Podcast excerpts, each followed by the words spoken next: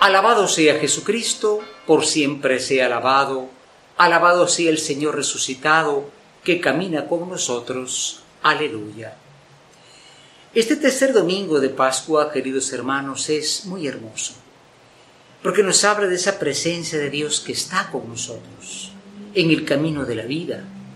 En la Biblia, el camino significa la vida, porque de hecho nacemos, recorremos un tiempo, un espacio, tal vez no, pero sí un tiempo, y de pronto ese tiempo en la tierra se acaba. Cuando uno piensa en las dificultades del mundo, dice, ¿dónde está Dios? En la tristeza del mundo, ¿dónde está Dios? Dios camina con nosotros.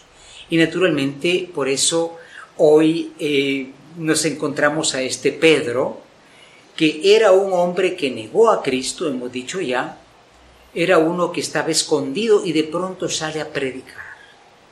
Predicar el Evangelio. ¿Para qué? Para que la gente se acerque a Jesucristo. Jesucristo es el camino, la verdad y la vida. Ojalá nosotros nos acercáramos a ese camino y dejáramos otros caminos falsos, otros senderos de muerte. Hay que conocer y dar a conocer a Cristo. Qué hermoso lo que dice entonces el Salmo 15, ¿no? Señor, enséñanos el camino de la vida. La vida humana se compone de decisiones muchas veces equivocadas, ¿no? Elegimos caminos profesionales, caminos comunitarios, caminos eh, personales, pero hay que elegir el camino verdadero. El Señor es el camino. Es curioso porque siendo camino tú sientes que Él camina contigo. Y nos recordamos lo que dice Pedro, ciertamente, ¿no? El Señor a ustedes los llenó de gloria. Íbamos por la vida derrotados. Íbamos por la vida prácticamente como quien no conoce de dónde viene, de dónde va, y Cristo se aproxima y nos llena de gloria. Es precisamente la hermosísima escena del camino a Emmaús. Si ustedes recuerdan, Cristo resucitó, pero nadie lo vio. Las mujeres fueron al sepulcro los ángeles le dijeron algo, ella regresa y los hombres no les creen, los apóstoles, ¿no? Bueno, ¿y qué sucede? Jesús comienza a aparecerse para que vean que sí resucitado. Y estos dos iban a Emaús, son como más o menos 11 kilómetros de Jerusalén a Emaús, y los discípulos iban.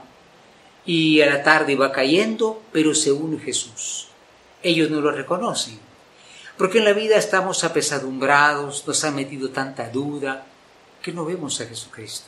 Y Él está de una forma nueva, pero real. Él escucha, porque muchas veces nosotros antes de ponernos a hablar debemos escuchar. ¿Qué te pasa? ¿Por qué estás así? La tristeza humana hay que escucharla, no hay que simplemente tratar de dar consejos, sino primero escuchar qué pasa. Y de pronto comienza a explicarles lo que tenía que pasar. Sí, tenía que morir Jesucristo. No porque Dios lo abandonó, sino porque es el acto máximo de entrega que tenía que darse. Hermanos, ¿y qué sucede? Sucede que ardía el corazón de ellos en el camino, es el fuego del Espíritu, y cuando están ya a la mesa, aunque él quería irse, el Eucaristía lo reconoce. ¿Cuántos han dejado la Eucaristía en nuestro país? En nuestra tierra. Se han quedado con la mitad, con el camino bíblico, y es en la Eucaristía donde el Señor está presente.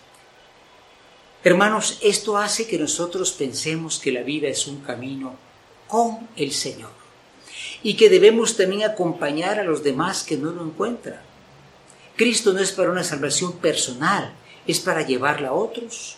Hagamos camino de misericordia, camino de gozo de resurrección y entonces sentiremos siempre que Él está con nosotros y podremos volver y decir como hicieron ellos, el Señor ha resucitado. Aleluya.